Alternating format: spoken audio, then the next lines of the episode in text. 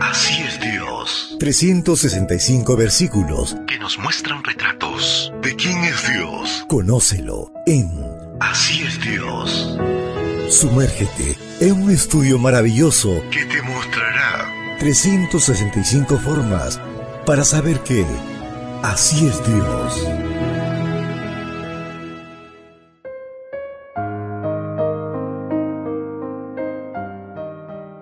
Apreciado amigo, apreciada amiga, es una bendición poder saludarte hoy 13 de febrero. La matinal para esta mañana se titula El Dios que se goza en salvar.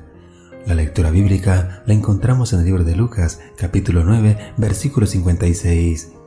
El Hijo del Hombre no vino a perder la vida de los hombres, sino a salvarla.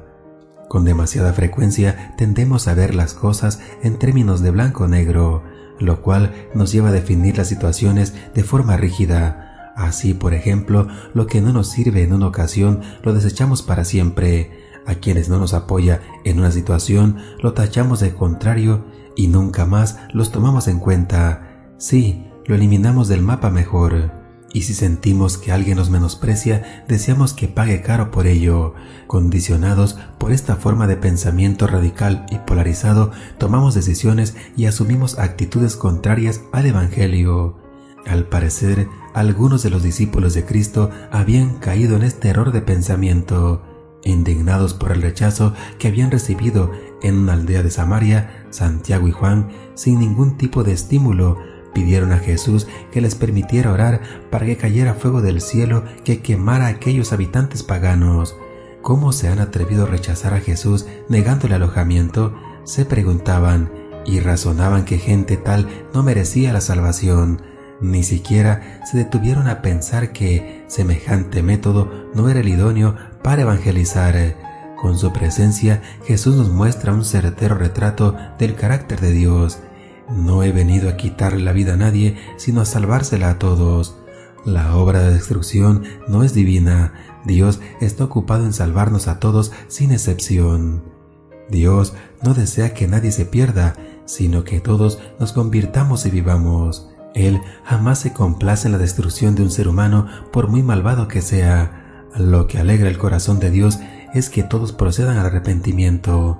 Por eso, la solicitud de los discípulos estaba totalmente alejada del carácter y los planes de Dios. ¿Y nosotros? ¿Acaso elevamos al cielo oraciones condicionadas por un pensamiento polarizado, rígido, de blanco o negro? Creemos en el perdón para nosotros, pero no para otros que, en nuestra visión distorsionada, ha ido demasiado lejos con sus acciones. El Dios a quien servimos no es un tirano que se goce en eliminar a los que le son contrarios. Mantengamos siempre en mente la seguridad de que Dios está a nuestro favor y no en nuestra contra. Él nunca hará cosa alguna para la destrucción de un ser humano, pero sí lo hará todo para nuestra salvación. Por eso vino a esta tierra y en esa obra se sigue ocupando. Deseo que el Señor te acompañe en este día y colme tu vida de abundantes bendiciones. Recuerda, mañana tenemos una cita en este mismo lugar, en la matutina para adultos.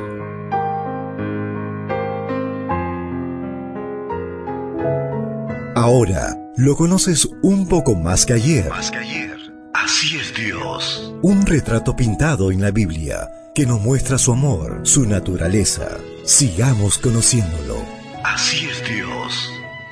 Esta fue una presentación de Canaan Seven Day Adventist Church y DR Ministries. Hasta la próxima.